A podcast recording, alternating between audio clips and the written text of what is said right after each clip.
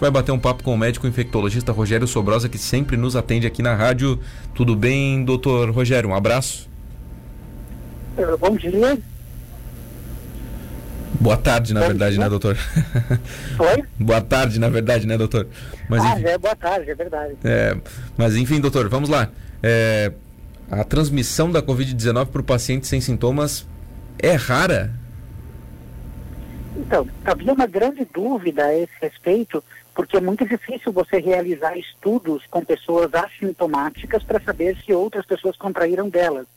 Né? Uhum. Então, em outros vírus é um pouco mais fácil, porque tem mais variabilidade genética nos vírus, então você consegue detectar exatamente de quem a pessoa pegou, mas no caso do coronavírus é, há uma certa dificuldade. A gente sabia que não era uma coisa tão importante, né, por causa de, por, por, alguns fatores. Primeiro que quando a epidemia estava localizada na China, a gente não, não foi detectado nenhum caso transmitido de pessoas assintomáticas fora da China.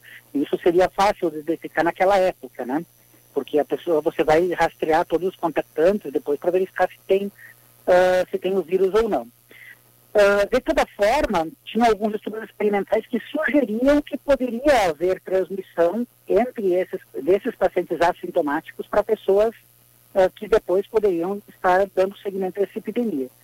Mas os estudos mais recentes que eles acompanharam realmente as pessoas assintomáticas e verificaram a taxa de soroconversão das pessoas que estavam com, em contato com essas pessoas assintomáticas não demonstraram isso que era esperado, então, pelos, uh, pelo, pelos modelos matemáticos que haviam anteriormente. Então isso é uma excelente notícia, na verdade, né? Hum. Então facilita muito o controle da doença, você saber que só os sintomáticos é que são realmente importantes na transmissão.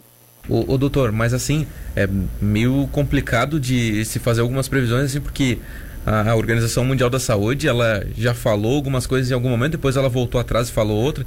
Então, assim, é porque eu acho que a gente não, não conhece é, muito bem, ou talvez nem a Organização Mundial da Saúde conheça bem esse vírus pelo fato de ele ser novo, né, doutor? Sim. Esse é um grande problema. E o outro problema é justamente o que aconteceu com aquele estudo do coronavírus, e já aconteceu com outros estudos pois é. anteriormente. É. é que muitas vezes, como esses dados são muito urgentes, acaba se divulgando estudos uh, sem ter uma, uma revisão tão, uh, vamos dizer assim, tão é, detalhada como você teria habitualmente antes de publicar um estudo. Então, isso acaba levando uh, as pessoas a voltarem atrás no que disseram, né? mas é justamente pela urgência que existe nesses dados. Né? Então, são dados que mudam a nossa forma de, de lidar com a epidemia. Né? Pois é. Wanderson Andrade. Uh, Rogério, muito boa tarde, né? O Wanderson, como colocou o César. A, a OMS ainda destacou a questão uh, dos casos assintomáticos e os pré-sintomáticos. Para a gente entender é, as claras, o que, que significa uma e outra? Então, a gente sabe que o coronavírus ele pode transmitir até dois dias antes da pessoa, da pessoa desenvolver sintomas. Então, é diferente uma pessoa que ainda está assintomática, mas vai ficar sintomática, e aquela pessoa que realmente não vai desenvolver sintomas. A gente sabe que 80% das pessoas não desenvolvem sintomas, ou pelo menos não sintomas típicos, né? Da infecção pelo coronavírus. Ou seja, não vão ter febre, não vão ter tosse. Essas pessoas é que não são importantes na transmissão. Mas aquela pessoa que está na fase logo antes de desenvolver os sintomas, ela parece ter alguma transmissibilidade já nessa fase de dois dias antes do, de desenvolver os sintomas, né? Estamos, Perfeito. Estamos conversando com o médico infectologista Rogério Sobrosa. Aliás, doutor, aqui na nossa região, os casos aumentaram. O, que, que se dá? Será esse aumento? É pela, por esse relaxamento de algumas pessoas já estarem achando que o vírus passou? Sim, naturalmente que o fato das pessoas estarem circulando mais aumenta a taxa de transmissão do vírus de uma pessoa para outra. Além disso, o fato de ter uma pressão externa maior, mais gente circulando de outras cidades para cá, também acaba trazendo o vírus para cá e acaba uh, fazendo com que haja uma maior circulação. Isso não significa que esse aumento vai ser um aumento sustentado, os casos. Né? A gente teve uh, alguns casos a mais confirmados essa semana, mas naturalmente que isso pode ser uma tendência só pelo fato de estar entrando mais gente na cidade também nesse período, né? E naturalmente a maior circulação de pessoas leva a você ter uma taxa de transmissão um pouquinho mais alta.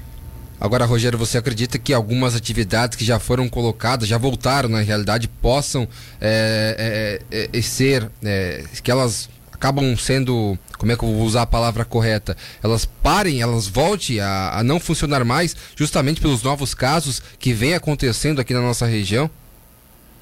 Eu acho que a gente tem que estar uh, atento não apenas ao fato de ocorrerem casos, mas também assim, quanto que está ocorrendo de internações, como é que está a sobrecarga dos leitos de UTI, que é a principal demanda que acaba uh, sendo, uh, vamos dizer assim, que é ultrapassada nos, nos locais onde a gente tem um grande número de casos. Aqui, por enquanto, a gente tem uh, uma taxa de ocupação baixa nas UTIs, não temos muitos pacientes internados. Então, tudo isso nos leva a crer que a gente está conseguindo manter, vamos dizer assim, pelo menos essa sobrecarga sobre os, os serviços de saúde controlada. Então, a gente ir com calma nessa situação. Ô doutor, a gente está muito louco por uma vacina, né? Tá, tá muito ansioso para que isso seja divulgado.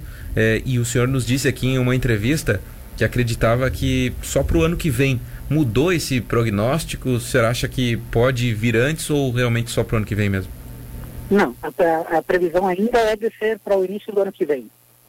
Uhum. Uma pena, né? Uma, Isso está uh, sendo facilitado porque existem pessoas que são voluntárias, que vão ser, vamos dizer assim, que fazem os estudos preliminares tem, é, tentando se infectar com o coronavírus para ver, ou profissionais de saúde que têm alta exposição, que se voluntariaram para fazer vac as vacinas nos primeiros, nas primeiras fases do estudo. Isso já vai adiantar bastante o estudo, mas ainda assim, menos de seis meses você não consegue desenvolver.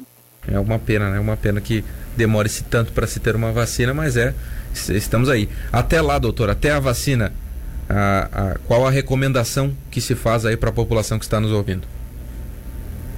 A pessoa deve uh, manter o distanciamento.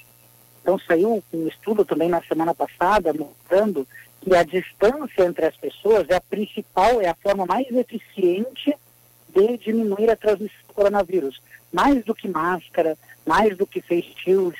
Né? Então a gente tem essas, essas outras coisas que podem ajudar a nos proteger, mas a distância que a gente mantém das pessoas é que nos mantém mais seguros. Né? Então, manter essa distância, higienizar bem as mãos, né?